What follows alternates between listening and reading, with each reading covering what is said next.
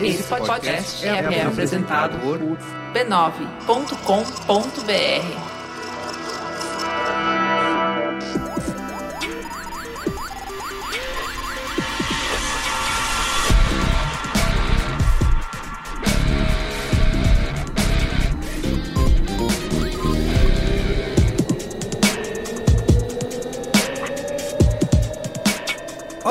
Carlos Merigo, esse é o Braincast número 347. Estou aqui hoje com o Cristiano Dias. Boa noite, internet, boa noite, Brasil. Temos a volta dele, Cristiano. Luiz Assuda. Eu voltei. Não, É, não tem musiquinha.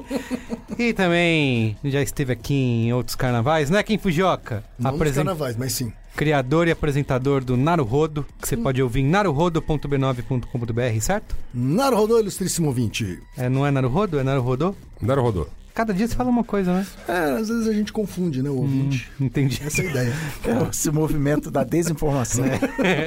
Muito bem, estamos reunidos aqui hoje para falar sobre as rotinas matinais, né? A ilusão da rotina matinal produtiva. Acordar às 5 da manhã, 4 da manhã, Vixe. fazer tudo antes de todo mundo. Ser o Jack Bauer da produtividade. Trabalhar enquanto eles dormem. Isso, trabalho enquanto eles dormem. Eu lembro muito da época que eu assistia de o 24 horas, que era isso. Que tinha as horas contadinhas, aí o Jack Bauer já tinha levantado, tomado café, salvou o presidente, Ah, mas Ele- ele não- episódio parou não um fazia míssil. cocô, né? Não, e ainda era 5 da manhã. Essa parte que me incomodava, o banheiro. Ele Dormir, banheiro. uma viradinha de noite, se você, pra salvar a América, tudo bem. Isso.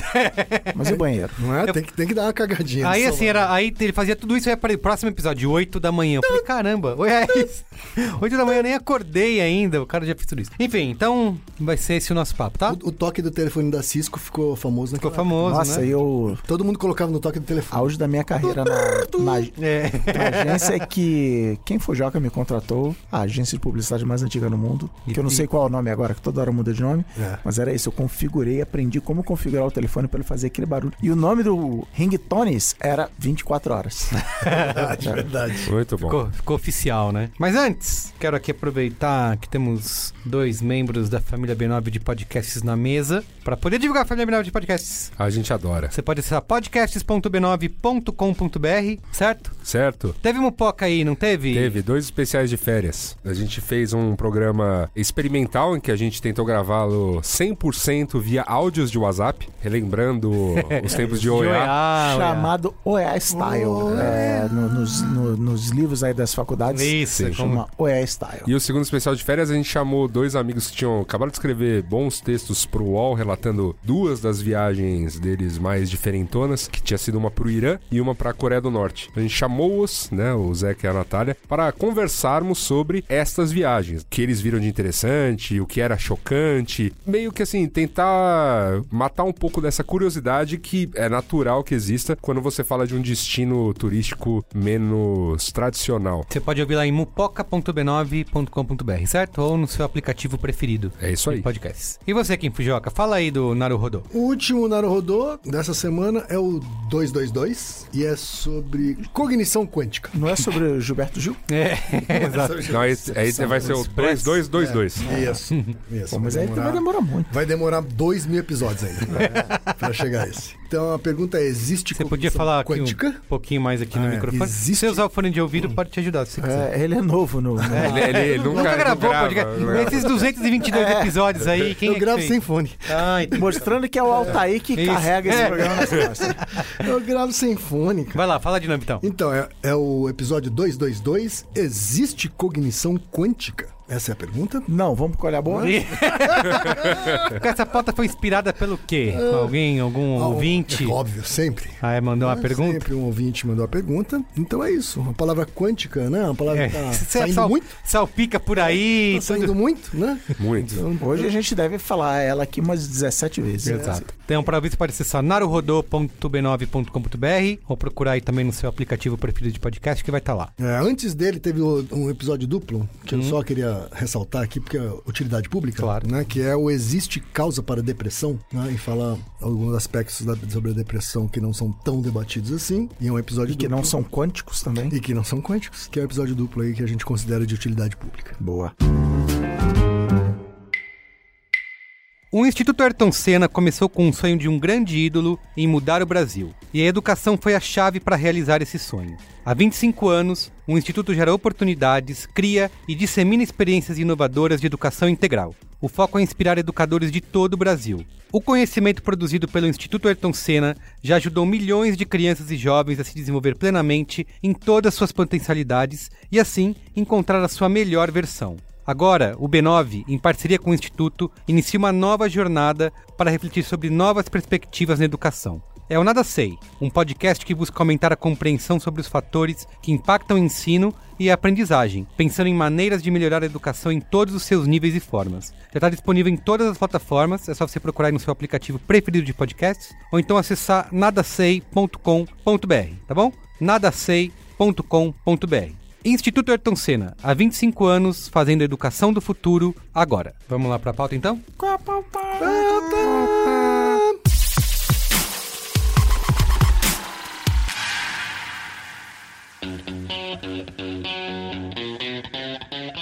Bom, temos aí, né, o clube das 5 da manhã. 5 a.m. Club. Isso, 5 a.m. Club, que é Quem acordar. inventou? Tem na pauta isso? Quem inventou tem essa quem merda desse inventou. 5 AM Deve ter sido algum filósofo de LinkedIn Nossa. que. Esse é o nome mesmo, 5 AM Club? É, É? tem isso. Tem que você faz live às 5 da manhã.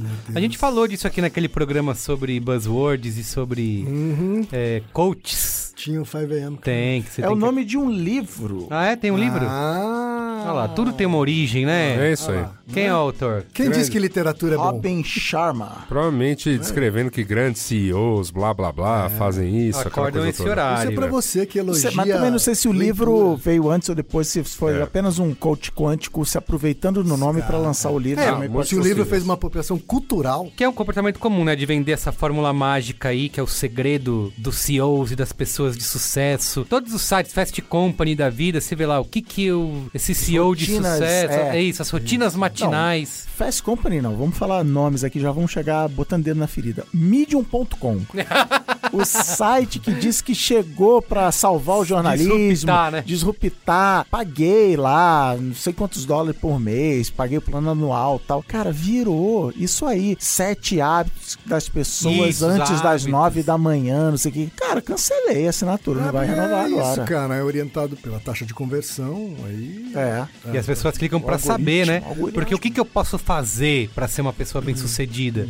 Já que eu tô acordando às nove, às dez. Então, E é sintetizado por essa frase: trabalhe enquanto eles dormem. Uhum. Então você vai aumentar a quantidade de horas que você trabalha por dia, você vai ter trabalho ininterrupto, então você, né, o mundo está dormindo, então você vai trabalhar. E aí a piada, como é Braincast já desembarca na, na piada, aí você pode chegar no trabalho e ficar atrapalhando todos os seus funcionários, ficar interrompendo eles o tempo inteiro, e aí eles têm que trabalhar 18 horas por dia quando chegar em casa, porque durante o expediente são chamados para reuniões inúteis, esse tipo de coisa. Exatamente. Se você não faz, você é um fracassado preguiçoso, não é? É isso. E vocês, têm rotinas matinais? Ma- matinais? Nem a pau. Cara, nem a pau. Aliás, o Mopoca que a gente fez justamente sobre esse tema do 5 AM Club há algum tempo, a gente pegou um compilado, se eu não me engano, publicado no El País. Isso aí, é o país. Tinha uma, é uma lista gigante de 50 e tralala dicas. Fez um compilado Sério, de... uma lista séria. É uma né? lista. Não, não, é uma lista. de mitos, não é isso? É uma lista de. que- O que, que o É jornalista debochado, fez? né? É debochado. Ah, o que ele fez? Ele pegou uma porrada de textos que tem um monte desses gurus te falando de- sobre coisas pra você fazer ao acordar e ter que ser cedo. E era tão bizonho que, na verdade, assim, se você fosse realmente. Com, a, a conclusão é: se você for cumprir essa lista diariamente pra fazer todas essas coisas, ou parte delas, no momento que você acorda, você tem que acordar duas da manhã e às sete da manhã você não vai ter feito uma série Isso. delas e aí o dia começa. Não, e tem, e tem as, ele mostra as contradições. Gente que faz lista dizendo que você tem que tomar banho de água fria, E aí de outros água- têm que tomar banho de água quente. Isso. Ah, Então, é que nem assim, todo dia tem que comer duas castanhas do Pará. Isso, Isso, tem, tem várias não sei dessas. o que, uma maçã, três avelã, Aí um essa- salmão. Aí essa parte do, por exemplo, que horas acordar, tem que falar, não, olha, tem gente falando pra você acordar às quatro, mas já tem texto falando pra você acordar às três e meia, três, É. duas e meia. Caralho. Aí, aí você fala, cara, Que é isso, acorde cedo. Não, mas acorda às seis. Não, mas aí, como você vai? Porque a corrida armamentista vira isso, né? Não, eu vou acordar mais cedo É. e aí eu ganho essa vantagem. Bom, então agora eu tenho que acordar mais cedo Isso que o ainda. Merigo. É isso. E, e- e assim, a, li- e a lista é todo um absurdo, porque, na verdade. Vivemos uma era. Vivemos uma era em que a gente tende a renegar aí ciência ou mesmo teóricos que já falaram sobre isso. E tem um que eu adoro. Por quê? Porque o cara defende justamente o contrário disso. Ele defende que se você trabalhar quatro horas por dia, você vai conseguir produzir tudo e não vai encher o saco das pessoas. Algo que é, essa filosofia do 5am Club, como a gente começou a comentar aqui, repudia. Na verdade, você acorda cedo, enche o saco de todo mundo, torna o dia de todo mundo menos produtivo porque você é um campeão. Você é o Isso. CEO Você do futuro. acordou, tomou, seu, provavelmente nem tem filho, né? É. Esse cara aí. tomou seu banho gelado, né? De manhã. Tu Fez o seu Bulletproof Coffee. Isso. É, ó.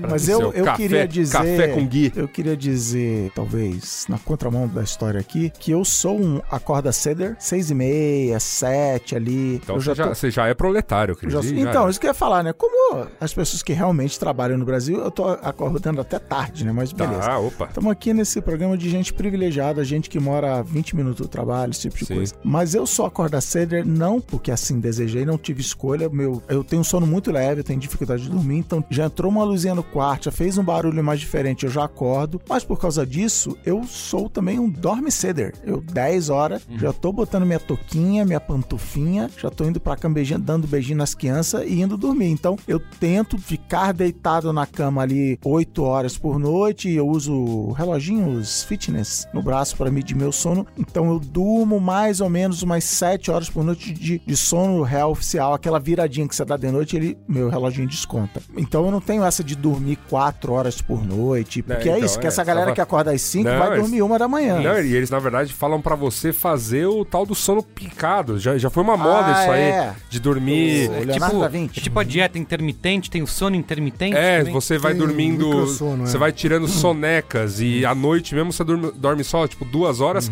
e que isso vai te. Já vai tem te descansar. sobre isso. Mas faz mal pra cacete, assim. né? Isso, exatamente. Comprovadamente faz muito mal, assim. É porque existem essa. as- muita gente usa pesquisas pra dizer as vantagens de acordar cedo ou de dormir mais, né? Então fica Uhum. todo mundo tentando. Mas diferente do jejum intermitente, não há nenhuma polêmica. Esse sono picado faz mal. Faz mal, é, exatamente. O que, Pra o todo que eu vi mundo. das pesquisas é isso. Todo mundo diz que. Até eu vi alguns cientistas do sono defendendo que pra adolescentes as aulas deveriam começar mais tarde. No É, mínimo é. 8 e meia e não 7 horas, 7 e meia quando começa hoje. Ou de preferência, de preferência de tarde. À né? tarde, porque é quando as- eles mais precisam dormir, né? Porque é o momento onde você realmente grava as memórias no cérebro, os seus aprendizados, você precisa de sono. E é quando você tá tirando a galera da cama às sete da manhã pra ir pra escola, né? Essas rotinas, elas são compartilhadas. Tem, depois tem uma lista no final de uma galera que faz isso nas redes sociais e já divulgou. Não só nas revistas, Medium e tal, mas nas redes sociais. Sim. Teve um post do Mark Wahlberg que... Não, tem cara que faz live, ele marca. Amanhã, Vou 5 fazer, horas da vou manhã. mostrar minha vou rotina. Tá lá no live provando que eu acordei às 5 e quero ver Isso. você também lá comigo e tal. É, teve uma do Mike Wahlberg, né? O ator que tem, aliás, é pai de quatro crianças. Ele compartilhou no Instagram a rotina matinal dele, né? E é um- foi um post que espalhou. Ele disse que acorda duas e meia da manhã, toma café às três e quinze, aí ele vai pra academia por al- algumas horas. A academia é essa que fica no outro quarto da casa dele. Isso, né? exatamente, Ele isso. não vai pra. Não Isso. vai ali Pra pro Smart conjunto Fit, né? nacional. Vai- é. Isso inclui jogar golfe também, que também deve ser dentro do, do apartamento Sim, no dele, quintal, né? no quintal. Isso, até às sete da manhã. Aí às nove da manhã ele faz crioterapia, que é pra... Você é jovem, fica. É, trabalhar os músculos né? nesse negócio. E é isso. E aí ele começa o dia dele. E é... as crianças.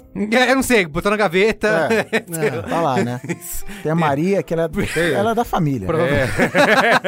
Essa da Provavelmente tem alguém. Elas. cuidando. né? Tem uma, uma pra cada um. É, opa. O Jack Dorsey, que é fundador, o CEO do Twitter, também falou que toma banhos gelados de manhã. Enfim, essa galera toda, todo mundo compartilha nas O suas Bob redes. Iger, eu fiz o masterclass do Bob Iger, o futuro ACO da, da Disney. Da Disney. E ele fala, é tipo isso, eu acordo às 5, é a mesma coisa que o Mark Wahlberg, vou, vou malhar, o personal trainer já tá lá na porta dele, mas o que eu acho legal dessas rotinas é que é isso, ele separa uma hora do dia pra pensar, pra raciocinar, né, porque às vezes eu me auto-usou nisso, que como eu acordo cedo e todas as outras pessoas da minha casa acordam tarde, amanhã, esse espaço entre vai 7 e 9 da manhã, é o espaço que eu tenho para pensar. É o único momento que eu tenho para parar, mesmo que não seja na frente do computador nem nada, mas é onde eu tenho silêncio e tranquilidade para pensar. Aí quando eu vou pro trabalho, começa. Eu Isso. entro no modo de reação. Exato. Tem uma reunião, alguém me pergunta, que tudo bem, é do meu trabalho, eu sou literalmente pago para isso. Então, o único momento onde eu tenho para parar, para refletir, e aí chega na sexta-feira e a sensação é que eu não fiz nada, é amanhã que me permite fazer isso. E essa galera que não só acorda cedo, como vai dormir super tarde, eles levam isso ao extremo, assim. Então, na hora que eles estão no escritório, na firma, é isso, é ficar fazendo reunião, é ficar fazendo eh, dinâmicas que precisam de outras pessoas, e a parte de pensar, de tomar decisão é feito fora do horário de expediente. E aí o que o Yasuda falou assim, cara, vamos otimizar o tempo que a gente trabalha para, por exemplo, ter menos reunião, pra gente trabalhar de um jeito mais inteligente. E aí essas quatro horas que você trabalha em casa são as únicas quatro horas que você realmente precisa. E o cara que pega busão 5 horas da manhã tá lá no terminal rodoviário lá, não tem nem opção, né, de falar acorde cedo enquanto ele É, o cara já acorda cedo. E, e aí, o que me pega muito nessa discussão, enfim, todas as vezes que a gente a menciona, é essa lógica nefasta que acaba criando uma grande ansiedade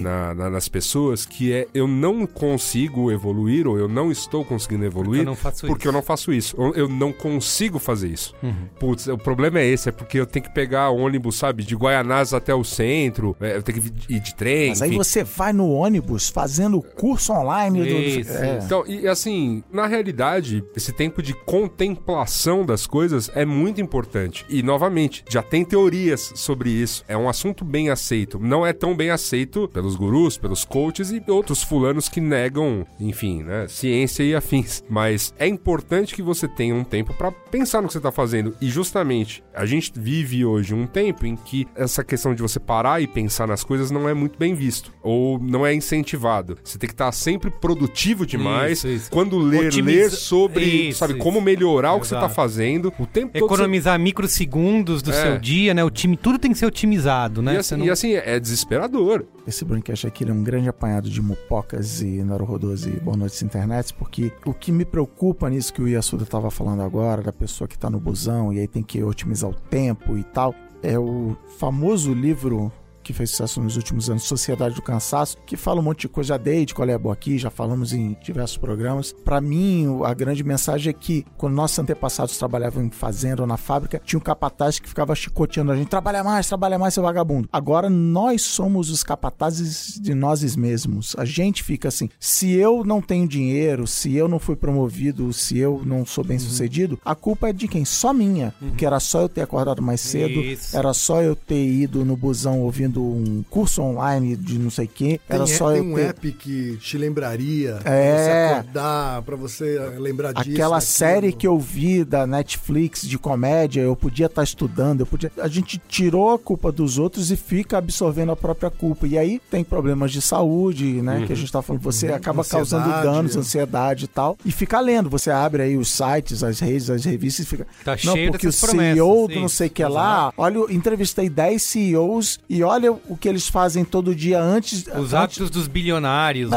né? Tem muito E isso. parece assim uma brincadeira meio. É um esporte nefasto. Que um cara. sadismo, no alto. um é, um sadismo. um, assim, no alto da, da sua riqueza, tudo que conquistou, olhar pros pobres e falar.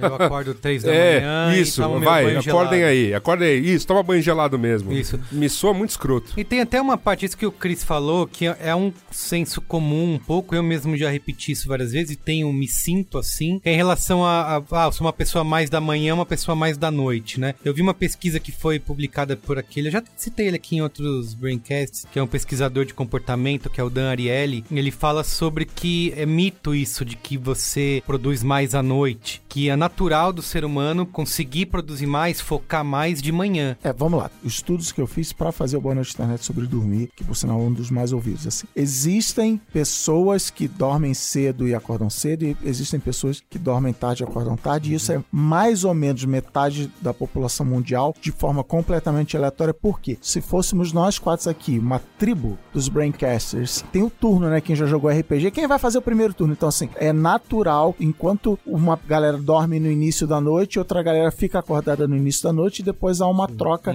A natureza fez uma seleção disso. Mas o que acontece desde antes de Fortune, 5am Club e tal, a gente artificialmente detonou a noite com lâmpadas a gás, depois lâmpada elétrica, telefone, tela de celular. Então a gente tem basicamente dois ciclos no corpo: o famoso relógio biológico, o ciclo circadiano, que inclusive ele vai mudando de acordo com a idade. Aí eu vi uma história de, sei lá, 100 anos atrás, dois pesquisadores se trancaram no fundo de uma caverna, sem luz, sem nada, e ficaram medindo a hora do sono. E o cara mais novo e o cara mais velho tinham ciclos diferentes. E a gente tem a produção de melatonina que vai rolando durante o corpo desde que você acorda e vai acumulando.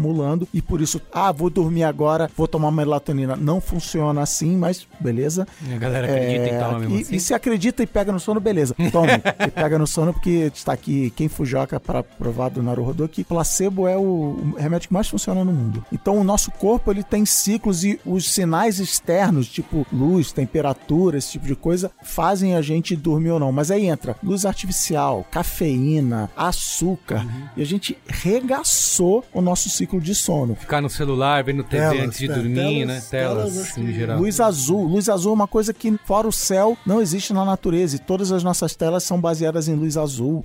Mas assim, que a gente estava falando antes, toda e qualquer vez que alguém para para estudar o sono, descobre que você precisa ter entre 7 e 9 horas de sono durante a noite. Ah, tem pessoas que só precisam dormir. Essas pessoas são raríssimas, essas pessoas. Provavelmente quem fala isso não é uma dessas. Ah, não, eu só preciso de 4 horas. Não é. Por quê? Porque você vai, de novo, consumindo luz artificial, você vai tomando uma cafeína, você vai usando qualquer tipo de estimulante para ficar acordado. Então parece que você não precisou daquele sono, só que o seu corpo precisa. Existem processos muito importantes que acontecem na hora do seu Que sono só acontece na hora do sono. que só acontecem desde regenerar o fígado, crescimento muscular, a gente estava falando de adolescente, crescimento muscular, organização da memória e tal. Tem a, o seu cérebro vai acumulando as coisas durante o dia e a hora do sono é quando você, digamos, limpa a esponjinha, né, a serpentina. Isso, Pra isso. você conseguir no dia seguinte acumular mais coisas. Eu vi uma apresentação, é, é Matt Walker, Matt Walker. né? Ele falando disso. Eles fizeram uma pesquisa, botou a galera no, na ressonância magnética, inclusive gente que dormiu 8 horas no dia e gente que ficou sem dormir pra fazer, realizar as mesmas tarefas e memorizar as mesmas coisas. Diz que a diferença é de 40% entre uma pessoa que dormiu e uma pessoa que não dormiu. Então, ele citou assim: você imagina isso na nota de um aluno, né? A diferença entre o Sim. aluno que tira 10 e o aluno que tira 6, por exemplo, né? Que vai estar ali quase abaixo da média. Então,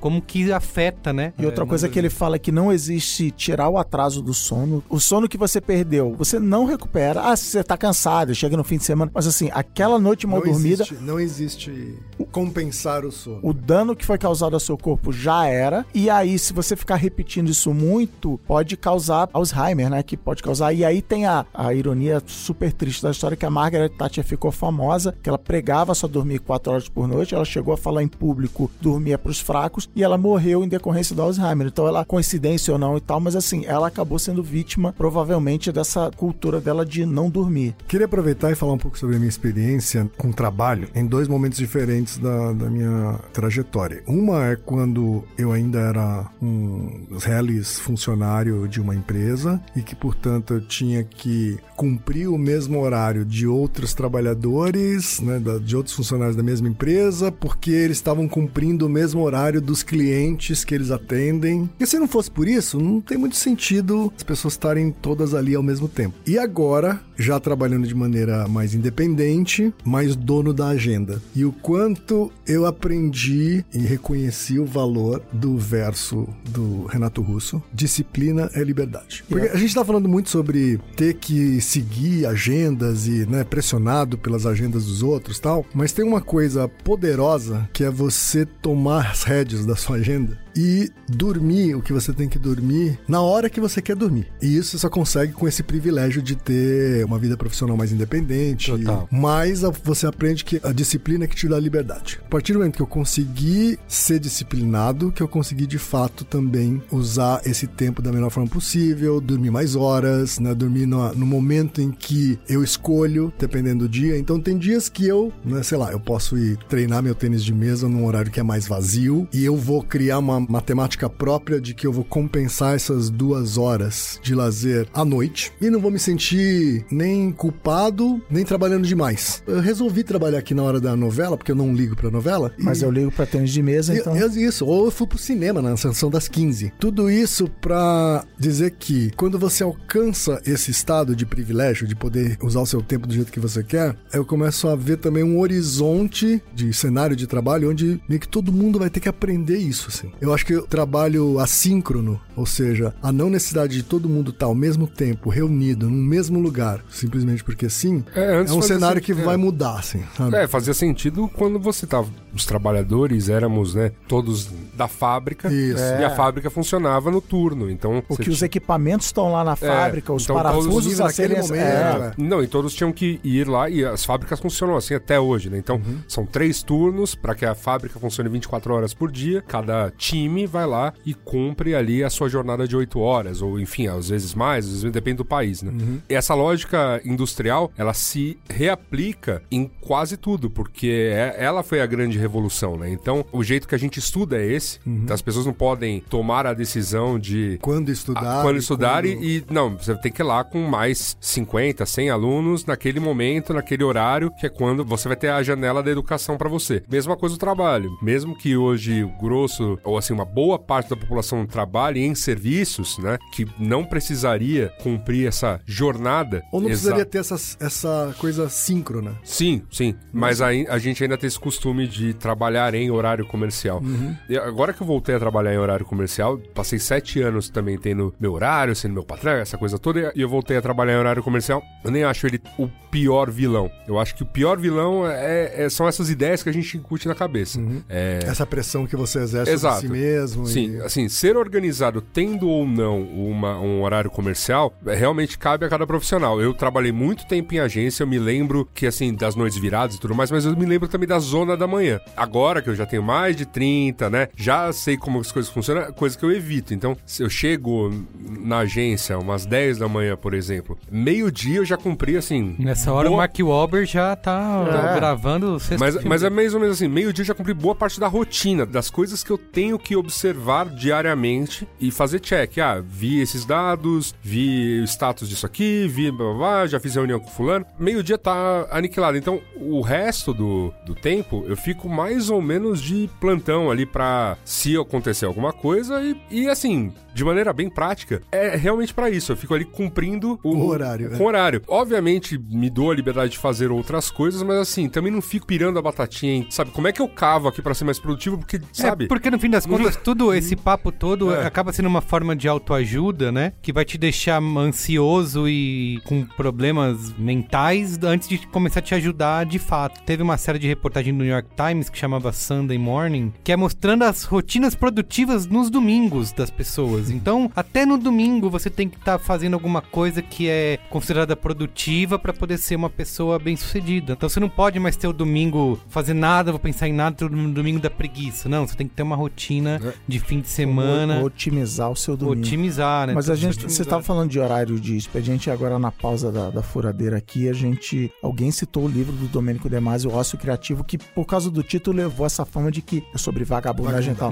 Mas ele, ele critica, por exemplo, o horário de expediente no contexto de, por exemplo, o engarrafamento ele só existe porque todo mundo Exato, tem que estar tá na mesma hora, no mesmo bairro. Engarrafamento, horário do rush. Né? Você pensa, restaurante, restaurante fica vazio no 22 dia. horas por dia e naquelas duas horas do almoço ele fica lotado, fila, não sei o quê. Então, assim, a gente não trabalha mais apertando para o, pelo menos nessa mesa, né? privilegiadinhos. Tudo, tudo colarinho branco. Mas por falar em privilegiadinhos, assim, provavelmente a melhor coisa que eu li ano passado é o artigo do Derek Thompson do The Atlantic, que o título título em inglês é Workism is Making Americans Miserable, que ele chama essa nova religião o trabalhismo, né? Uhum. A trabalhação, culto, ao trabalho. Culto uhum. ao trabalho. E de que ele fala, inclusive, assim, esses caras que acordam, o Mark Wahlberg, ele tem dinheiro suficiente, ele não precisa acordar às duas e meia da manhã. Os CEOs, os empreendedores emocionais de LinkedIn, eles juntaram dinheiro suficiente, eles tiveram uma estrutura familiar, não sei o que, que não precisava, eles podiam estar trabalhando quatro horas por dia ou trabalhando só, mas há uma sensação de que o trabalho é o fim, o trabalho é a coisa que me dá sentido para a vida. Eu sou o meu trabalho. Eu no domingo eu vou ser mais produtivo, eu vou ganhar uma luta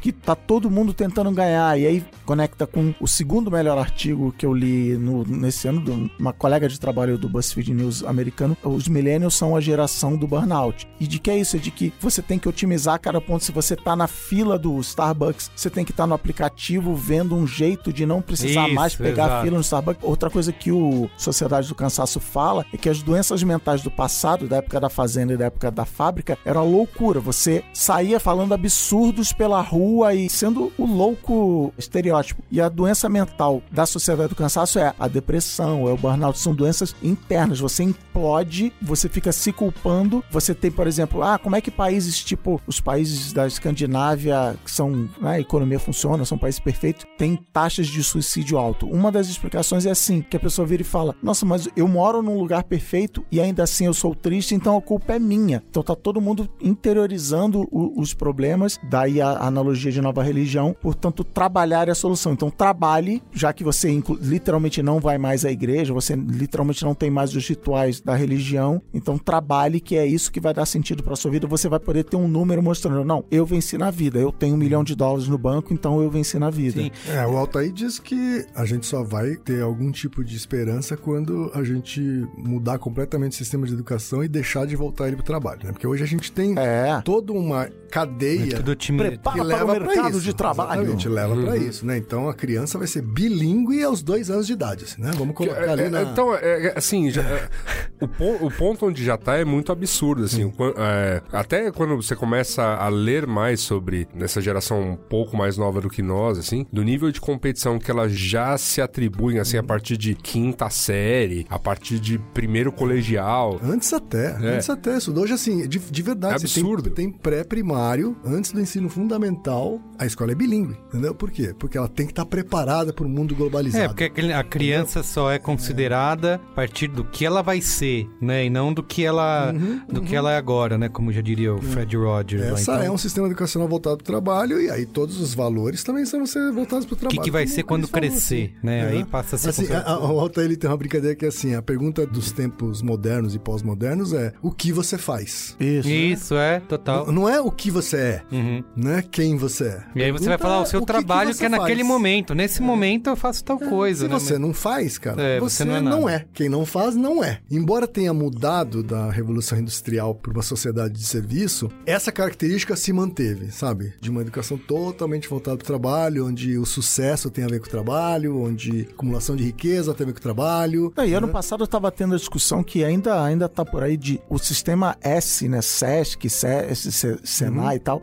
Ah, não tem que ter biblioteca do SESC, não tem que ter teatro do SESC, tem que ensinar o cara a fazer a função, o ofício dele, o Photoshop, ou no Senai, sabe? É, assim, é, operar torno mecânico e tal. Isso, arrumar é, geladeira. É, né? arrumar. É, você tem que. Não o, tem filosofia. Pra que filosofia? É, é você tem que, você mas tem que produzir. Seu, seu presidente da, durante a campanha eleitoral, eu lembro numa entrevista da Globo News, ele falou isso sobre ensino técnico. Tem que ser ensino técnico, ensinar a consertar geladeira, que isso que vai dar emprego. O resto não, não precisa. Em relação a acordar cedo, eu acho que faz muito sentido se você. Ah, eu quero acordar mais cedo porque eu quero fazer uma atividade física, quero fazer yoga, quero fazer, sei lá, uma coisa que vai ser pro meu, meu bem-estar, pra minha saúde, pro meu lazer. Né? Mas você, quando você começa a defender acordar mais cedo para produzir mais, eu acho que aí já começa a ficar uhum. meio eu, bizarro, eu, né? Eu, pessoalmente, não tenho exatamente algo contra acordar mais cedo para produzir mais. Eu tenho contra o culto ao acordar cedo, uhum. né? É. E o culto ao todos temos que acordar cedo, Senão porque isso tá... é que isso. é... Que... Tem gente que é mais diurno mesmo. Pô, não, ah? tem gente que adora eu, acordar cedo para fazer as paradas. Meu pai é um ser humano que o homem opera bem às 5 da manhã. Eu, eu não, sabe? Eu, não, não, eu não funciono dessa maneira. E ao mesmo tempo para de e operar okay. durante o dia, Sim, né? É, 8, da noite tem ele já tá que, dormindo. Tem que não levanta antes do meio-dia. E o horário mais produtivo dele é de madrugada. Uhum. Então nenhum problema. Né? O problema é quando você cultua o acordar cedo, uhum. dormir pouco, o, né? Acordar cedo para mim é o horário de jogar videogame há anos. Assim, e passa sábado, uma competição, né? Aliás, outra coisa falando especificamente de sono. Esse negócio de que, ah, e aí no fim de semana eu vou acordar. O seu corpo, ele precisa dessa, desse hábito de todo dia. Então, no fim de semana eu acordo às sete e meia da manhã, porque meu corpo, eu acordo sem despertador há, sei lá, 10 anos. Ele vai às sete horas da manhã, eu acordo. Aí é o meu horário de jogar videogame tô lá, boto meu fonezinho de ouvido, Poxa, jogo meu Você não videogame joga e tal. golfe, nem toma banhos. Não, na- o Mark Wahlberg que me o, Fisioterapia. o Kojima Crio tá lá me, me esperando lá. E tem também todo um, um mercado, né, de acordar cedo. Opa! Oh! Oh, aí chegamos aonde, né? Chegamos, chegamos. Né, que tem, vem- vende pílula, energético, Não, é, café não, é, com não é só acordar cedo, é. O mercado do acordar cedo, o mercado do te manter acordado e o mercado Isso. do te manter acordado à noite. Que é quando você deveria estar dormindo. É tudo um único mercado. Basta fazer poucas contas, assim, soma, subtração, já basta. Pra entender que quanto mais tempo você passa acordado, mais tempo você passa consumindo. Pô, que legal, vamos manter os seres humanos acordados. Não, e outra coisa que o Matt Walker fala Ah, não foi no- o senhor da Netflix lá falando que o- a grande concorrente deles são as horas de sono? Pois é, sobre esse assunto, acho que tem muitos textos já falando a respeito, e tem um, um Greg News que faz um bom resumo de tudo que tá acontecendo, assim, que é, de fato, é, é a última fronteira que falta lotear. Já que não dá pra eu colocar propaganda nos teus sonhos, é... Ainda? Ainda. Então eu, eu preciso te manter acordado. Fala aí, Cristian. Você estava citando o Matt Walker aí, falando de que a, é a nota do aluno que cai de 10 para 6, que a sua capacidade cognitiva faz. E acho que foi ele que meio que jogou no ar assim, de muito dessa histeria que tá rolando no mundo, é que dos anos 70 para cá, o mundo inteiro, e ele fala especificamente dos Estados Unidos, tá dormindo menos, tá tendo mais trânsito, as pessoas estão morando mais longe do trabalho, tá se exigindo mais horas de- no mercado de serviço, não tem, né? O, o- a linha de montagem não para para troca de turno. O americano tá dormindo uma hora a menos do que ele dormia 30 anos atrás. E ele fala assim, cara, será que essa histeria que o mundo tá passando não é a nossa capacidade cognitiva como um todo diminuindo porque a gente tá dormindo menos horas mesmo? Então fica aí, fica a provocação aí. Queria deixar aqui a provocação. Eu não sei se tem alguma coisa a ver, durante a minha infância e até a adolescência, a programação da TV acabava. Dava meia-noite, uma da manhã. Era tela... Não, entrava um, estática. locutor, entrava um locutor e falava É assim: isso. é. Eu é, Boa noite. Boa noite, agora os nossos serviços serão interrompidos, mas retomaremos amanhã de manhã. E, Eu via isso na TV Manchete.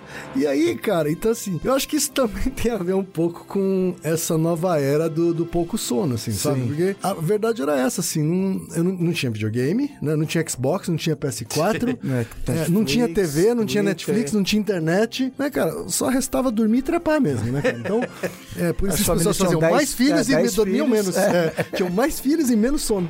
Cara, tá semanas essa obra aí, não acaba nunca.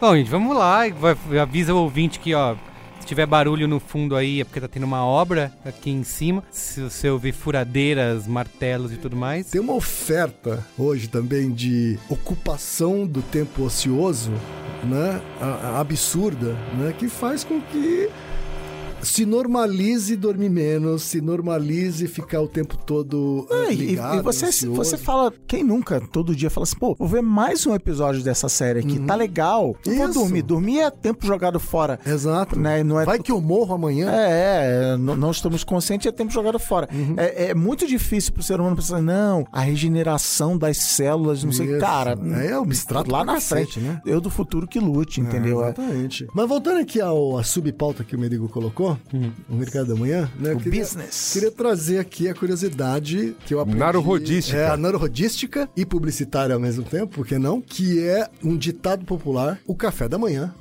é a refeição mais importante do Nossa, dia. Exatamente. Né? Assim, é, é praticamente uma verdade absoluta. né? Mas nada mais é do que um slogan, uma tagline criada pela agência da General Foods. Eu não lembro quem atendia General Foods. Eu lembro que atendia Kellogg's era a Léo Burnet. Ah, ela- não é da Kellogg's, é da não, General não, era Foods. Foods, que era concorrente, né? Então eles Ah, concorriam. O Dr. Kellogg é o Isso. cara que inventou o floco de milho, né? Por acaso também, ele deixou um pouco mais no forno os coisas de milho Ah, a dele. história do Dr. Kellogg e, é aí ficou, e aí ficou crocante, né, né, né? O irmão do Dr. Kellogg's, que era o marqueteiro e lançou a, a empresa que temos até hoje. E por que que o café da manhã era, entre os motivos, o mais importante e eles defendiam tanto o café da manhã? Que o milho é uma planta que tem muito açúcar, Uhum. tanto que o xarope de milho é um dos adoçantes aí. E eles ainda atacavam mais açúcar. Então você tomava aquele Exatamente. gás energético, aquele, uh, aquele pico glicêmico, né? E você ficava animadaço loucão, né? de manhã, ficava loucão. E a criançada, uh, vamos lá. É um negócio dá- que dá tem muita impressão. nutricionista que defende que devia estar na sessão de sobremesa Sim. né, do Sim, supermercado e sim. não de Mas matinais. assim, eles tiveram- acho que eles têm esse mérito, se é que dá pra usar essa palavra nesse contexto, de ter se apropriado literalmente de uma ocasião de consumo. Assim, Falou assim, esse negócio vai ser a parada do café da manhã.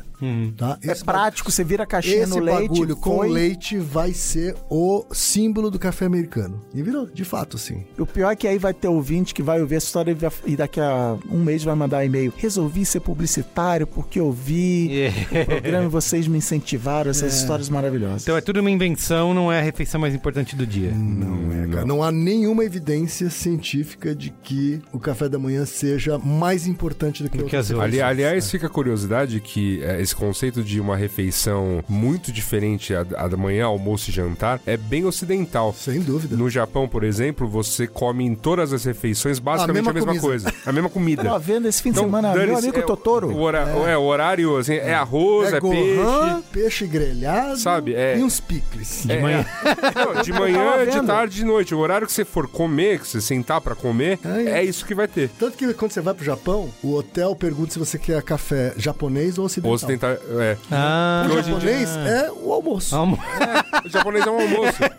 Sim. Que país maravilhoso. Não, é isso. Tem, é, o café, ca- café da manhã japonês, que é aquele monte de, de coisa que você tá acostumado. a- Aqui nós, no Brasil, temos acesso ao, res- ao restaurante japoneses. Uhum. Então a gente tá acostumado a ver. Mas aí você fala, ah, mas peraí, vou tomar isso de café da manhã. Nada sabe? a ver, Sopa, nada a ver. Isso. é, Eu tava vendo peixe agora- grelhado. No carnaval tava vendo meu amigo Totoro na Netflix com a minha filha. E aí é isso, as crianças acordam e aí ela, não, pai, tô fazendo café da manhã. Tô... Aí ela tá lá com a churrasqueirinha dela lá fazendo peixe, tá fazendo peixe, tem um gohan, tem não sei o que. Eu falei, mas isso é, isso é a marmita que ela vai levar pra escola? né? É café da manhã. É a marmita também. Também. Ele é o café da manhã, é o almoço, a marmita, o jantar, é tudo a mesma coisa. É. E esse novo mercado da matinal é isso. Tem máquinas especiais de café, produtos pra botar no café, máquina de fazer suco, né? Tem todo tipo de, de A- coisa. a- aliás, né, você falou da queridinha do Mopoca, né? Máquina de fazer suco, aquela juiceiro que era o maior engodo do. ah, nossa! É verdade que a galera mostrou fazendo com a mão, não, Não, é? ba- basicamente a máquina era uma prensa, só que uma prensa de 400 dólares. Ela só espremia o, o saquinho de suco. Juiceiro, né? Juiceiro. Chamava. É, maravilhoso. É assim, tem um mercado amplo pra, acho que pra tudo isso, né? Tem um despertador que ele simula acendendo a luz lentamente do quarto. Vocês já viram isso? Pra imitar a luz natural. Isso, é, imitar tipo, o é como- sol nascendo. Exatamente, é como se fosse uma terapia luminosa. Então, ele vai gentilmente imitando a luz Meu, do isso sol é muito Black Mirror. pra você acordar. Um colega de trabalho, um, um camarada meu que mora em Nova York, eu tava falando, conversando com ele sobre isso de no inverno, no, no hemisfério norte, se você demole, você não vê o- a luz do dia, né? Que você sai de casa cedo, você chega no trabalho, o sol nasce, você tá no trabalho e tal. Ele falou, fico mal, fico meio deprimido, não sei o que e tal. Ele falou, ah, eu comprei essa lâmpada e tal, e ela só serviu pra me deixar revoltado, de falar assim, caraca, que merda esse inverno que não acaba. Tal, Ele disse que parou de usar. Bom, mas enfim, pra, concluindo, assim, acho que Durma.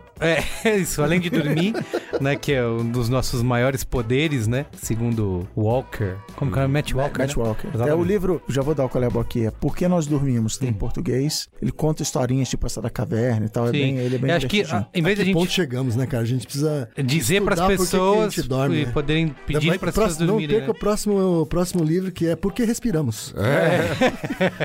Que é, É, assim, em vez de a gente incentivar esse negócio de acordar cada vez mais cedo para fazer suas atividades, acho que vai muito disso que o quem falou, adaptar a sua rotina, né, pro momento que você melhor produz. Não, é, ninguém, ninguém tá falando aqui, assim, seja indisciplinado. Acho que disciplina é Isso. uma coisa legal, é, independente E de funciona, como- né? Funciona, independente de como tiver sua rotina. E Agora, te dá liberdade. É. Disciplina te dá liberdade. agora não precisa copiar a disciplina ou ter a mesma rotina dos campeões que você necessariamente será um campeão ou você será um fracasso porque você não Eu tem... acho que é mentira, a cara, rotina esse do Mark Wahlberg aí. Não dá pra você acordar duas e Eu meia acho que da ele manhã. tá tirando sarro de todo mundo, cara. Ah, Pode ele ser. é- um dia ele vai, um dia vai- ele vai, vai- dar um... Dar vai uma- dizer. Mas é um Mas tem- problema, é, um- é o que eu chamei de corrida armamentista. Vamos dizer que nós quatro aqui somos funcionários da mesma empresa e o Merigo acorda às 5 da manhã. Ele vai arregaçar com a saúde dele, a gente já falou disso, mas provavelmente ele vai ser promovido, porque ele trabalha 14 horas por dia e a gente trabalha 8. Então isso E aí eu acordo 5 da manhã e eu preciso ficar mandando mensagens Ficar e mandando- e-mails pra pro todo chefe, mundo. pro chefe ver Ver que, que você você tá tá, acordado. vestindo a camisa, tá com brilho no olho Exato. de Ah, fazer. Aí tem aquelas avaliações que, tipo, só um da equipe É. merece a nota maior. Então, É um sistema nocivo. O, o que tá em discussão de fato, assim, tem outros problemas que não o seu, caro ouvinte, de dormir mais, dormir menos, enfim, tem muita coisa errada É na por isso que eu sou um sociedade. defensor e não ganho nada pra isso, inclusive nem pago, porque é super caro. eu sou um defensor do Slack, porque. Porque o ah, Você- tem aqui horário comercial. Exato, né? você pode mandar mensagem a hora que você quiser, a pessoa Isso. só vai receber das- depois Ah, das nove. Eu acho aliás, que o uso é. do WhatsApp em trabalho é, atrapalha muito isso, porque Isso assim, eu- isso você tocou no assunto que é um pedido que eu faço aqui. Pedido de pro- socorro. Pro senhor WhatsApp. Aham, Sim, de criar uma John, função. John WhatsApp. John WhatsApp. São, são dois irmãos, é, são, são dois sócios, o Watts e o o App. Ah, tá. Então, o John Watts e o Isso. James App.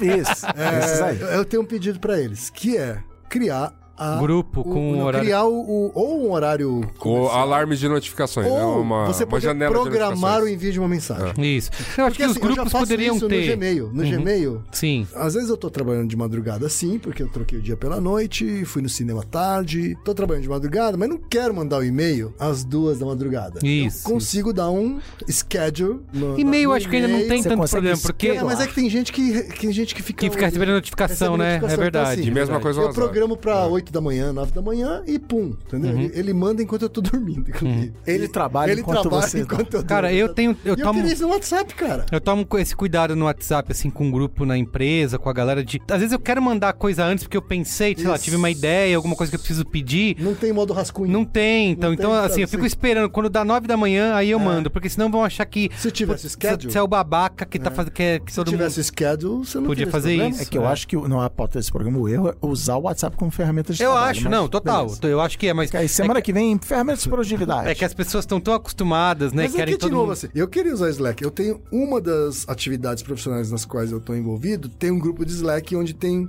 12 pessoas que sabem usar Slack. Funciona muito Isso bem, não né? é tão normal assim. É, não, Não, é, não. Entendeu? infelizmente. Você tem um não é. grupo onde todo mundo sabe usar o Não, Slack. é- é né? difícil. Sabe usar os canais, sabe usar assim. Tem uma curva de aprendizado bem grande Tem, aí. E não é um tem. aplicativo que tá no celular de todo mundo como é, o WhatsApp, assim, né? nos- na, na- na minha atividade principal, que é a ADA, que tem lá grupos por projeto, é o WhatsApp que todo mundo sabe usar. Isso, Ah, é. desgraça. Você não vai pedir pra pessoa que veio uma vez e tal, É. ah, e baixa o Slack Isso, aí. e aprende a usar. É, só por causa disso, É. né? Não, fora que ele vai ter que pagar não sei quanto por mês pra essa uma pessoa ter acesso. Isso, é, paga por Então, assim, As usuário. pessoas merecem É ganhar meio dinheiro, inevitável, mas... né, meu? É meio inevitável. O WhatsApp virou uma ferramenta de É. trabalho mesmo. Então, acho que tem essa relação aí que poucas pessoas acho que tomam esse cuidado. Estão mandando mensagem a qualquer horário, né? E Uhum. aí, de madrugada, apita o celular. O meu eu desligo notificação durante, acho que das Uhum. Meu 10 entra- da noite entra às 7 naquele modo. Isso, Apple é, lá, modo não perturbe. É, isso. é. Mas quem não faz isso vai ficar recebendo mensagem. Ah, aí. e, e tem outro problema também que tem a ver com esse culto ao trabalho, tem a ver com, com sociedade do cansaço e tal, que é uma invenção recente da humanidade, que é o trabalhe com o que você gosta. Uhum. Você abre os posts emocionados do LinkedIn, são isso. encontrei É. o meu, a a minha, como é que é, o meu propósito, não sei o que. Então é isso. Não, você tá trabalhando 14 horas por dia, você tá acordando às 5 da manhã para trabalhar, mas você ama o seu trabalho.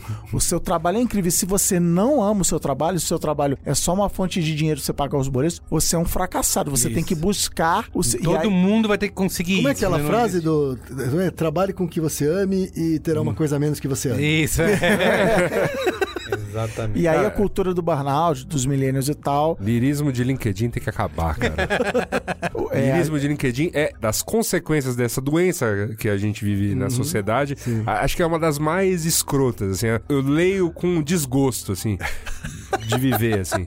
Esse lirismo Hoje de a gente, LinkedIn. hoje a gente tá- abriu o LinkedIn ironicamente aqui no, no pré-programa e tinha um Post um- um sério. post sério do eh, empreendedores emocionados de LinkedIn que era a pessoa falando que ela odiava o fim do carnaval, que tinha que voltar a trabalhar e aí ela largou tudo em nome do hashtag empreendedorismo, Empreendedorismo, e o hashtag fadiga e não sei o que lá. E agora ela tava feliz, era uma foto dela de braços abertos. Cara, Ó, eu quero, pra real. gente Eu vi um encerrar. post bom do. Pra, antes de encerrar, eu vi um post bom do. do não vamos deixar encerrar não. Daquele o diretor comercial, ele é um LinkedIn top voice aí, mas ele. Ah, do Luciano? do Luciano, é Luciano. sim. Ele mandou um O post. único muito bom. usuário bom do LinkedIn, É, Luciano O Luciano mandou um. Como é que é? Sensacional. Ele falou assim: se você quer que um funcionário haja como um patrão, dê sociedade Dê sociedade. Ó, deixar outro qual é a boa aqui. Luciano Santos, siga aí no LinkedIn. única única É a coisa única boa pessoa que do, vale a do- pena do seguir no LinkedIn é ele. Tem uma pessoa que vale a pena é ele, cara. Eu queria, assim, ó, pra, antes da gente encerrar, se- eu falei que tinha uma lista de personalidades que fazem parte desse clube aí, de uma forma ou de outra. Já citei o Mark Wahlberg, né, com a sua rotina maluca. O Tim Cook, que é o CEO da Apple, ele diz que acorda todo dia às 4 da manhã e eu acho engraçado por motivo. Ler comentários dos usuários. Tá errado. Parece, Regra né? número um da internet. Vou ler porque vamos fazer produtos cada vez mais incríveis, vamos ouvir os usuários. Tem o Howard. Schultz também, que é o ACO da Starbucks, diz que acorda também 4 da manhã. Meu Deus. O Richard Vai abrir Branson. a loja, né? Você É vai isso, vai abrir a abrir. loja. Ele nem é mais, né? Ele é Eu isso. vi uma entrevista com a CEO da PepsiCo, talvez, que era isso, pra não dizer que é só A homem. indiana? assim. A indiana? É, é, era isso. Eu acordo, aí eu jogo tênis e ela vai até de noite que ela sai pra jantar, sempre um jantar de negócios. Falei, amiga, vai. Essa aí é Amiga. Capitã Marvel. Ah, mas você falou, tem o Richard Branson, que é o da Virgin, né? Diz que acorda às 5 da manhã pra se exercitar e passar tempo com a família. Que família que acorda às 5 da manhã? Tem que acordar junto. Retira Pra todo mundo passar tempo, é. Passar tempo. com Acorda, moleque! Pai, deixa eu dormir, pai. A Tory Burch, que foi a empresária que recebeu do Obama o título de embaixadora global para o empreendedorismo, também disse que acorda antes das seis para se exercitar e passar tempo com os filhos, ou seja, também acorda os filhos. E tem a Ariana Huffington, que escreveu inclusive um livro Ah, ela, ela escreveu um livro, é The verdade. Sleep Revolution. Ela diz que ela não abre mão das 8 horas de sono, mas diz que gosta de acordar cedo, então tipo Chris. Mas então, aí. 9 é horas outra coisa, da, tá assim. de pijaminha. Não abre mão das 8 horas de sono. Mas ela vai- só tá escolhendo acordar cedo. Isso, mas tá dormindo às né? 8. Então, Eu, eu já vi uma palestra da Ariana Huffington logo que ela tinha lançado o livro, e o que passou pela minha cabeça foi parecido com o que o Kenzo disse. Por que devemos respirá-la assim? Ela, gente, vocês não sabem. Tem um negócio aqui que vai mudar a vida de vocês, chama dormir. e a galera na plateia emocionada, caraca, é isso. É isso, Eu preciso dormir. Eu falei, olha que ponto chegamos, cara. Eu tava é, falando isso hoje mais cedo com um amigo meu que trabalhou no Google, assim. Eu, eu saí do Facebook por, uma série de motivos de, de burnout e tal, não sei o quê, mas eu tava dormindo muito mal. Eu morava num apartamento muito barulhento, de frente pra um ponto de ônibus e tal, não sei o quê. E o meu sono não só eu dormia poucas horas, como era zoado, era interrompido toda hora. E eu boto isso um pouco na conta de, de eu estar mal, de eu ficar desesperado e tal, e acabar desembocando no burnout, que é isso, a, a qualidade do meu sono tava horrível. E foi mais ou menos na época que eu vi a Ariana Huffington defendendo Durma, para ser mais. The Sleep Revolution, o livro dela. sabe tudo essa Ariana Huffington. Vamos para o Cabó? Já demos um monte de boa, vamos pra casa já. É. não- É verdade, cara. A fala do Chris Qual é a foi- boa? Qual é a boa atrás outra. Grande boa. Qual é a boa? Qual é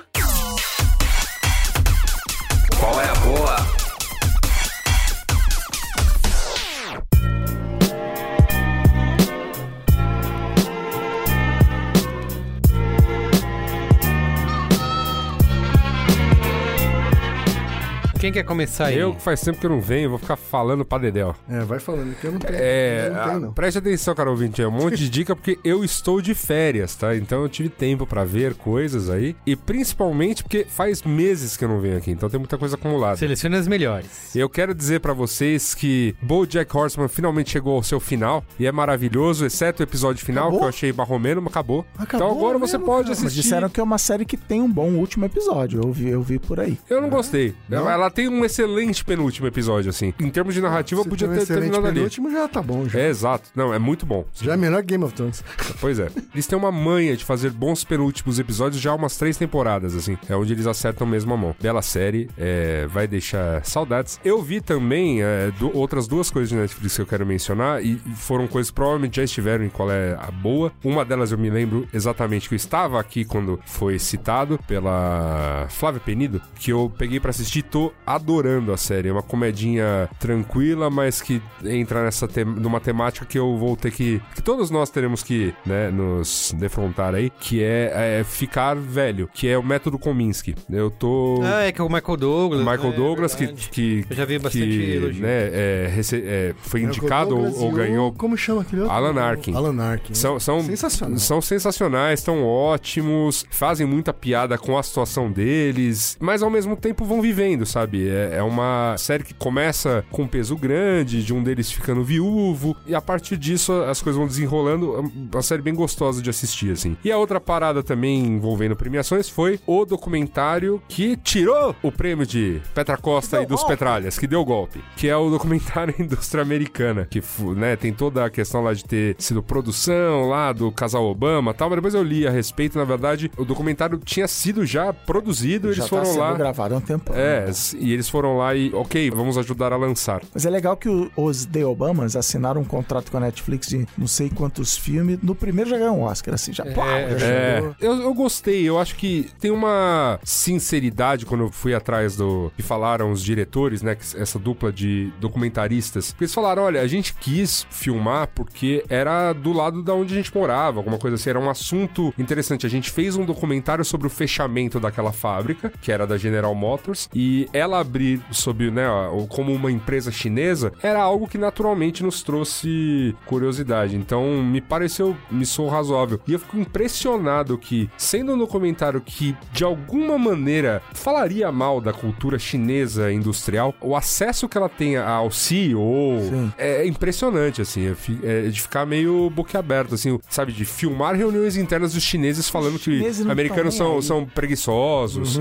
É chocante, assim, o que... Eles acham que não tô falando nada de errado, né? É, é assim, não, mas é chocante que Tem foi, o que foi que con- conseguido, o assim. povo chinês é que eles não estão nem aí. Mas é bom documentário. É, novamente, não faço juízo de valor se melhor ou se pior ou se qualquer coisa. Eu acho que interessante assistir e que traz coisas que a gente discutiu ah, aqui hoje, sabe? Como é que está a relação de trabalho, ainda que né, o foco do documentário é muito comparar cultura americana com cultura chinesa e elas colidindo, né? Porque, enfim, o mundo está nesse auê de competição novamente. Mas é isso aí. Estes são os qualéses as boas. Muito bem. Belos. Posso falar o meu? Fala aí. Eu assisti um documentário também na Netflix, que já foi lançado bem no começo do ano, que é o Miss Americana, sobre a Taylor Swift. Taylor Eu Swift. tô, eu tô curioso aí. Exatamente, dirigido pela Lana Wilson. Então, eu não, não conhecia nada de Taylor Swift, a única coisa que eu sabia é que ela tinha sido interrompida pelo Kanye West, né, naquela apresentação. As- nem as músicas, assim, é, eu não poderia dizer uma música que eu tinha ouvido, e mesmo durante o documentário, eu falei, ah, quando der play no documentário, eu vou começar a ouvir as músicas e vou, ah, já ouvi essa, mas nenhuma, assim, não, não sabia das Beriga- músicas. Beriga não viveu no boomer. planeta Terra. É, Ok, assim, boomer, eu né? até, eu até achei curioso. A única que eu conhecia, mas que não toca no documentário, é aquela Shake It Off, né? Ah, tá bom. Que ela tá na trilha do desenho Sing e meus filhos escutam feito louco. Mas daí aquela, quando. Aquela shake it off. Shake It Off. Aí que eu fui ver. que- Ah, é da Taylor Swift. Enfim, aí fui ver o documentário, né? Porque eu vi bastante recomendação, mesmo não sabendo nada, até pra conhecer a pessoa. E, cara, é óbvio que é uma peça de PR, né? Você tem a Taylor Swift a todo momento, ela com a diretora, a equipe, né? Cenando momentos pra mostrar como ela era uma garota normal e comum. Então, pra mostrar toda essa trajetória dela como essa garota normal, apesar da fama. Mas eu gostei bastante, assim, da maneira como eh, representa até. Tem muitos momentos de mostrar o processo criativo dela, de contar a história de onde ela veio. E ela meio que se reposicionando, né, durante a carreira.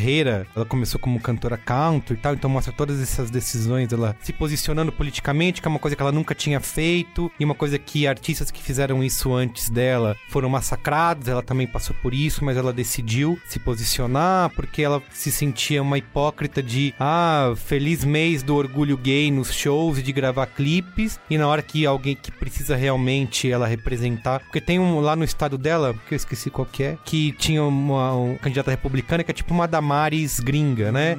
Defendendo as mesmas coisas, os mesmos absurdos, e ela nunca tinha falado nada em nenhum momento sobre política, e ela pressionada a isso resolve falar e mostra o momento que ela vai postar no Instagram dela para 220 milhões de seguidores uma mensagem de apoio ao outro candidato democrata. E aí mostra como que isso impactou e toda a repercussão que gerou depois. Por exemplo, nesse momento aí da, de- da decisão dela se posicionar politicamente, mostra a reunião dela com assessores, com a família, todo mundo contra, dizendo que ela não deveria fazer isso, que ela só deveria cantar e sorrir e ser uma boa garota, que foi uma coisa que ela disse que ouviu sempre. Tem até a música, né? Que ela vai fazer um clipe aí, provocação ao Kanye West, que chama The Man, né? Que ela fala, se fosse um homem, se ela passaria por Sim. tudo isso que ela passou. E essa cena do Kanye West, que ficou bastante famosa, inclusive, pra mim tinha sido há 3, 4 anos atrás, mas foi em 2009, né? 2008, que o Kanye West sobe e disse que quem merecia ganhar o Grammy era a Beyoncé, acusando de ser um, de ela só ganhar aquilo por ela ser uma, uma mulher branca, né? Uma acusação aí de, de racismo, que você pode até falar, putz, talvez seja mesmo. Por que, que a Beyoncé não ganhou e ganhou a. A Beyoncé merecia mais? Isso é uma questão subjetiva, mas de uma maneira ou de outra é uma, uma coisa muito escrota, né? Que, que ele fez, e depois ele fez uma música, enfim, xingando a Taylor Swift na própria música que os fãs começaram a cantar. Ela sempre foi colocada nessas rivalidades contra Rivalidade, Katy Katy Perry, elas tretaram, né? Vai mostrando essas coisas que ela teve que enfrentar. É, é óbvio, ah, uma, uma garota branca privilegiada, super rica, né? Que tem acesso a tudo, sofrendo, mas que ao mesmo tempo também foi massacrada pela opinião pública, pela mídia, né? E, Ah, e- vá. é, e como que isso impactou na vida dela, como ela decidiu. Teve um ano em que ela não apareceu, né? Ninguém viu ela em público, que ela sumiu. Gostei muito de acompanhar essa história, essa trajetória dela. Eu até tuitei isso depois que o documentário me fez gostar dela. Tá na Netflix, tá um documentário original na Netflix, é Miss Americana. O meu, deixa eu aqui, vou falar, além de Netwalker, porque nós dormimos, Mupoca, Naruhodo, Boa Noite Internet, tentando dar aquela forçada de barra pro tema horário de dormir, merecia um programa inteiro, mas eu vou dar um curto é boa, que é o jogo Death Stranding, também conhecido como Kojima Sem Freio, Você vai dizer que é pra jogar pra dormir, é que é não, é o jogo que eu jogo de manhã. Eu Ah, acordo tá bom. e dou uma jogadinha. Já joguei, eu fiz a conta aí no fim de semana com o Merigo, quantas horas eu tô jogando em média por dia. Melhor não revelar? E eu não tenho coragem de dizer esse número aqui, mas é um número bem alto. É, E você faria tudo de e novo. no carnaval, esse número aumentou ainda mais. Foi o meu carnaval, Death Strand. Mas é legal, exclusivo PS4, Kojima sem freio, e muito louco e divertido e tal. E a outra história, forçando a barra, que é um dos problemas que eu tenho do meu horário de dormir. A minha querida esposa carinhosamente chama de feitiço de Áquila, que a gente não se encontra durante o dia. E aí ela reclama que a gente não vê série juntos, que é um prazer que ela tem, sentar ao meu lado para ver uma boa série de TV. E um dia, movido por esse sentimento tão poderoso no relacionamento que é a culpa, eu sentei e falei: não, vou ver aqui, botei The Morning Show da Apple TV Plus. Como é que é Ótima série. Sensacional. com Jennifer Aniston, com Reese Witherspoon, com Steve Carell e grande elenco. É, e falei assim: não, vou ver o iníciozinho do episódio com ela aqui e vou dormir, porque já tá dando meia hora, mas eu vou, vou fazer essa presença aqui do casal, vou tentar ser um bom marido. Bicho, uma hora depois eu tava assim: essa série, eu preciso ver e tal. Eu falei: ó, você não vai ver os outros episódios, você vai me aguardar, a gente vai ver essa série junto. E eu achei engraçado, inclusive, que alguma eu ouvi algumas pessoas dizendo: ah, só fica legal depois. Cara, desde o primeiro episódio eu já tava achando animal. Bom, preciso dizer o que é a série, né? Como o nome já diz, a série gira em torno de um programa matinal da TV americana, aquele formatinho, que é o Steve Carell e a Jennifer Aniston são os apresentadores. E aí não é spoiler, porque a primeira cena do, da série, a Jennifer Aniston chega no trabalho super de manhã, ela tem que acordar três e meia todo dia para poder fazer esse programa ao vivo. E quando ela chega no trabalho, ela descobre que o Steve Carell está sendo investigado por má conduta sexual. A série, no contexto do movimento Me Too, o Harvey Weinstein, que acabou de ser condenado essa semana, é citado na série, cenas do julgamento dele citado na série, mas também é sobre dinâmica de trabalho, também é sobre show business, é sobre jornalismo, jornalismo diário, jornalismo ao vivo. Tenta mostrar outros lados da história de que relação de trabalho é um, é um negócio bem complicado. Gigantes atuações dos três principais e dos coadjuvantes também. Trilha sonora incrível, já estou seguindo no Spotify. Então, The Morning Show. Aparentemente, quem comprou um, um iPhone ou um iPad nos últimos 12 meses ganha um ano, é isso? Um ano grátis, Ganha um ano exatamente. grátis, então. Tem um mês grátis pra todo mundo e tem um ano pra quem Se comprou não, dispositivo. procura na Give Your Jumps É, Network É, aí. Give It Jumps. E suecas. Finaliza aí, quem Fujoca? Então, eu tava aqui procurando pra selecionar as coisas. Primeiro, assim, eu- eu tomei uma decisão. Primeiro, eu não sei- jogue tênis de mesa. primeiro. Primeiro jogue tênis de mesa, pra quem tá, tiver afim, a Life Pong é a academia que fica mais bem localizada de São Paulo.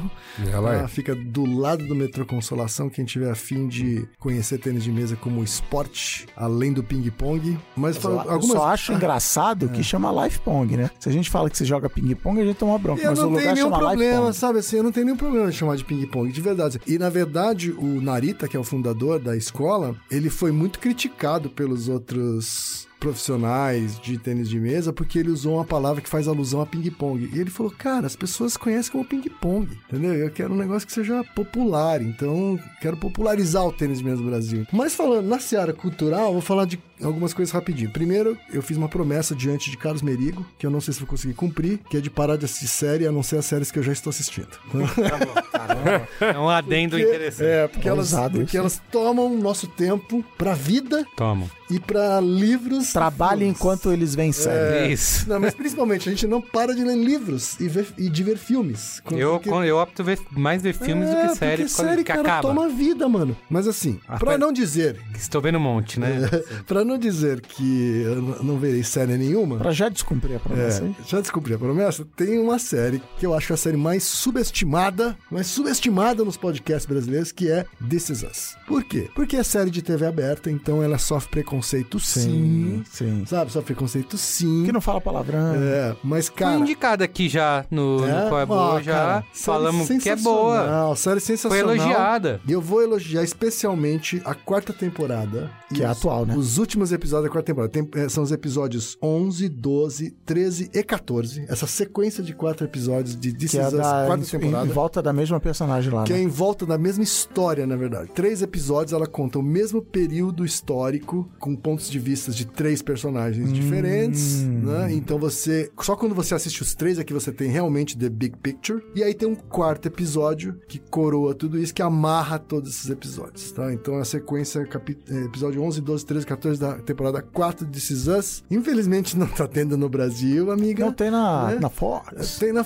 na Fox, eu não, na Fox eu não sei se já tá na quarta temporada. Ah, não, tá? está na quarta temporada. É, então assim, se não tiver na Fox, dê seus pulos. A outra coisa que eu vou dar como qual é a boa também é uma alusão ao espetáculo que eu produzo, chama Inconscientemente, e que é o conteúdo do cara que é o ídolo dos meninos do Inconscientemente, né? Que é o Darren Brown. Ah, né? O Darren Brown é o Darren rei do mentalismo, um inglês foda que já ganhou uma fama mundial e que agora ele tá com seis títulos na Netflix. Seis títulos disponíveis na. Netflix, tá? Tem o Miracle, tem o The Push. O The Push é um dos mais famosos, né? Porque é bem polêmico, porque ele consegue manipular uma pessoa a ponto dela matar outra. Tem o Apocalypse and Fear, tem o Infamous, tem o Sacrifice e tem o A Incrível Arte de Roubar. Todos eles são sensacionais. Quem quiser assistir um, começa com um, Pode começar com o Miracle e se gostar, aí vai pros outros, porque é realmente uma sequência sensacional. Um cara que faz um tipo de espetáculo que não tem igual no mundo, assim. Só ele consegue fazer esse tipo de espetáculo no mundo inteiro. E ele tá com alguma coisa nova aí, porque ele tá pipocando em todos os canais que eu sigo no YouTube de entrevista e tal. Ele, É? não sei se ele Tá lançou um divulgando, livro, fazendo que que é, dois. tá divulgando. Pode ser. Ele vira e mexe, ele lança alguma coisa no YouTube, ou ele, ou ele tem um espetáculo também na. na- Mas talvez seja um livro, agora Pode eu não ser. vou lembrar. É, livro e eu tô sabendo. E eu descobri que ele é um estoico. Ele defende o estoicismo, que é a minha filosofia de vida corrente, também fica o meu colher boa. Uhum. Estoicismo. Sim. Aham. E ele fala de como ter essa conexão estoica com a vida. Sim. Não, ele, ele é um cara que se posiciona bastante perante as E coisas. tirou o né? bigode. Tirou o bigode, saiu do armário recentemente também e acabou servindo de exemplo para várias pessoas eh, lá no Reino Unido. Enfim, Darren Brown, vejam todos os títulos dele na Netflix. E para fechar um livro, né? Porque e eu espero que a gente consiga ler mais livros a partir do momento que a gente pare de assistir tanta série. O último livro que eu li foi o, o mais recente do Malcolm Gladwell, que não é tão recente assim, né? É um livro acho que do fim do ano passado, chama Falando com Ah, Estranhos. não. Pô, é recente, vai. Né? É recente? Cê- Pô, Tá bom. fim do ano passado é recente. É? Ah, eu sei Estamos em lá. fevereiro ainda. Perdi a referência, cara. Vamos começar março agora. É um livro bem bacana, assim, sabe? É um puta trabalho de pesquisa. Ele fala sobre como nós somos ruins em avaliar outras pessoas que a gente não conhece. E como a gente acha que, que, ah, que se sabe. conversar com a pessoa, a gente sabe quem ela Olho é. no olho, olho no olho. É, sabe assim. A gente fez um assim- design sprint que não, eu chego lá, olho no olho, vejo o cara, olho pra ele já sei se ele é Exato. golpista ou se ele não é. Aham, é. É, então, a gente tem esse mito, né, de achar que não, o olho no olho, a intuição, porra nenhuma, sabe? Então ele mostra fatos históricos, né, assim, de gente que, desde duplos espiões, que conseguiram enganar a CIA durante décadas, né, mas eram espiões duplos da, Ru- da União Soviética. De Cuba. Até técnicos de futebol que foram descobertos décadas depois como estupradores e abusadores de criança, né? Ou seja, uma pessoa que você convivia todos os dias. Então, como é que você pra sociedade. né? Como é que você errou de julgamento, né? Então ele, ele faz uma ampla pesquisa sobre isso, aprofunda em várias histórias, muito bacana o livro dele. Ele é um divulgador científico foda, assim, né? Ele é um cara que não é cientista, não é psicólogo, ele é um jornalista que sabe contar bem as histórias pro público leigo, mas a partir de um estudo profundo sobre coisas do mundo acadêmico, assim. Então é um dos caras que eu tiro o chapéu, assim. Não só podcaster, como produtor de podcast, ele tem uma produtora de Uhum. podcast. E você leu o livro em português, é isso? Eu li. Tá, porque agora que você falou tudo isso, é o momento de eu deixar você constrangido e dizer que esse foi meu colabor dessa semana passada. Ah, é? Tudo bem, a regra do Boa não, não impede repetição. Só que eu acrescentei, repito aqui, inclusive pra você quem for joga, que o audiobook dele, se você ler o livro, talvez você tenha reparado que, tipo, as aspas das pessoas são meio Isso, grandes e tal. Então, o audiobook é um, é um podcast.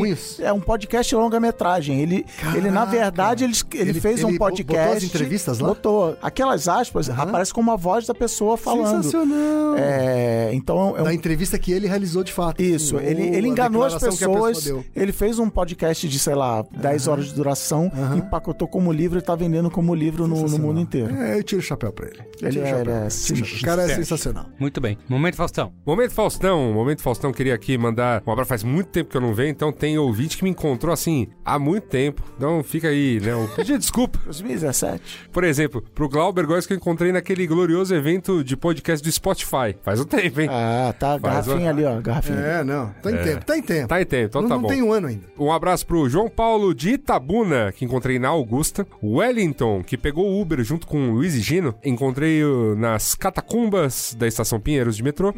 O Wellington que pegou o Uber. É, o Eric falou, cara. O Wellington que pegou o Uber junto com É o o nome Tá artístico dele. É o nome artístico. Luiz Franco na Roosevelt. Aranias Garcia na Liberdade. Beatriz no Yellow Car, o dia que eu cantei com Alma Faria Lima. Anderson Alves no Metrô Faria Lima. Aí, Faria Limando demais, demais. Tiago Silva no Estadão. Faria Limando. É. O Wally no Urbi, o café ali na Rua Antônio Carlos. E o Léo, que eu encontrei no bloco Acadêmicos da Ursal. Esquerdismo demais no seu carnaval. E é isso aí. Um abraço a todos. Boa. Muito bem. É isso, gente. É isso. Estive aqui com Quem Fui Joca, Cristiano Dias Bolsonaro Rodo. Muito bem. e Luiz Assuda. Oba. Valeu, gente. Até mais. Tchau.